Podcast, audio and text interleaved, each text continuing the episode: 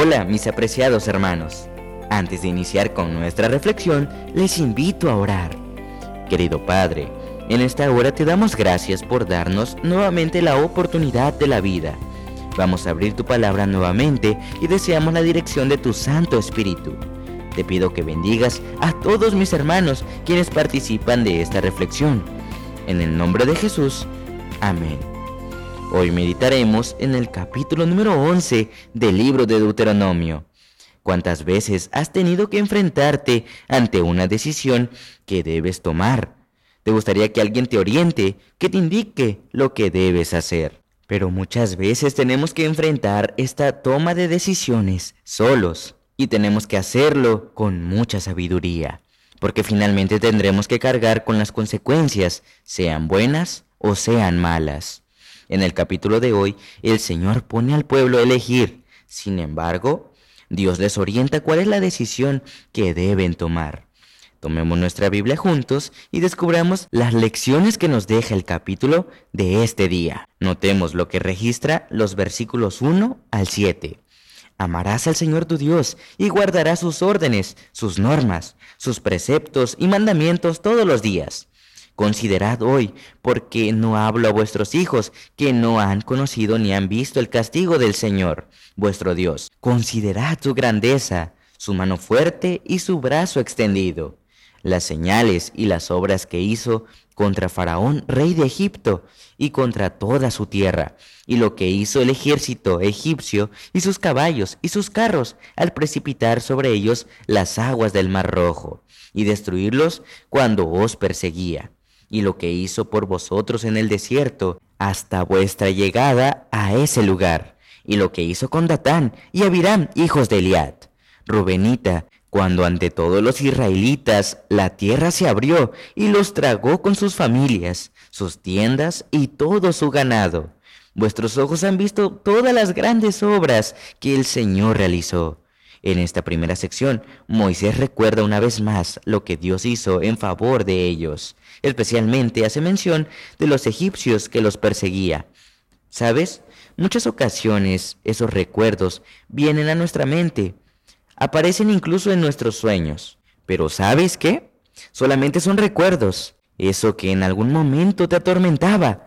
Eso que te dañaba. Eso que te quitaba el sueño. Que te hacía llorar, sufrir y ahora ya no está, porque Dios te ha liberado de eso. Los egipcios eran sinónimo de incertidumbre para el pueblo de Dios. Sin embargo, ahora Moisés les recuerda lo que Dios había hecho con ellos. Si hoy vienen algunos pensamientos negativos o circunstancias adversas que tuviste que vivir, no permitas que eso te quite el sueño o te robe la paz y la tranquilidad en el presente. Recuerda que son solamente malos recuerdos y solamente debes recordarlos como eso, como eventos puntuales en el pasado en los cuales Dios te libró de manera milagrosa. Notemos ahora lo que registra el verso 11 y 12. La tierra que vas a poseer es tierra de montes y valles, que bebe el agua que llueve del cielo, tierra que el Señor tu Dios cuida siempre. Están sobre ella los ojos del Señor tu Dios, desde el principio del año hasta su fin. Dios les está garantizando a su pueblo que la tierra que ellos van a poseer es una tierra que cuenta con la cobertura de Dios. Hablando de cobertura, ¿cuántas veces nos hemos quedado en algunos momentos sin señal? Sin la cobertura de la compañía telefónica con la que cual estamos afiliados. ¿Qué ocurre en nuestra vida? Nos desesperamos, nos angustiamos, porque necesitamos estar constantemente comunicándonos con los demás. Pero en este caso, les dice, no se preocupen, mis ojos estarán sobre esa tierra siempre.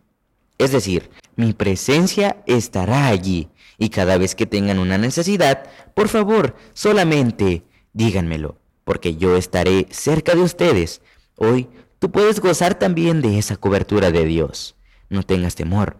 Los ojos del Señor están sobre ti, están sobre tu familia, sobre tu hogar, donde quiera que vayas la presencia de Dios te acompañará. Hoy puedes gozar con la cobertura divina.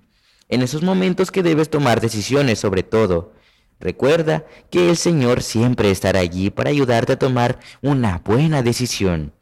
Eso fue precisamente lo que el pueblo de Dios debía hacer. Notemos lo que registran los versos 26 al 28. Hoy pongo ante vosotros la bendición y la maldición. La bendición si obedece los mandamientos del Señor vuestro Dios, que os prescribo hoy, y la maldición si no obedecéis los mandamientos del Señor vuestro Dios, y os apartáis del camino que os ordeno hoy, para seguir otros dioses que no habéis conocido. Aquí el Señor pone dos caminos, la bendición y la maldición. Sin embargo, Dios les dice, escogeos pues las bendiciones. Dios les insta para que ellos lo puedan hacer. Es decir, Dios no solamente les pone a decidir, también les orienta de qué forma ellos deben tomar una decisión correcta.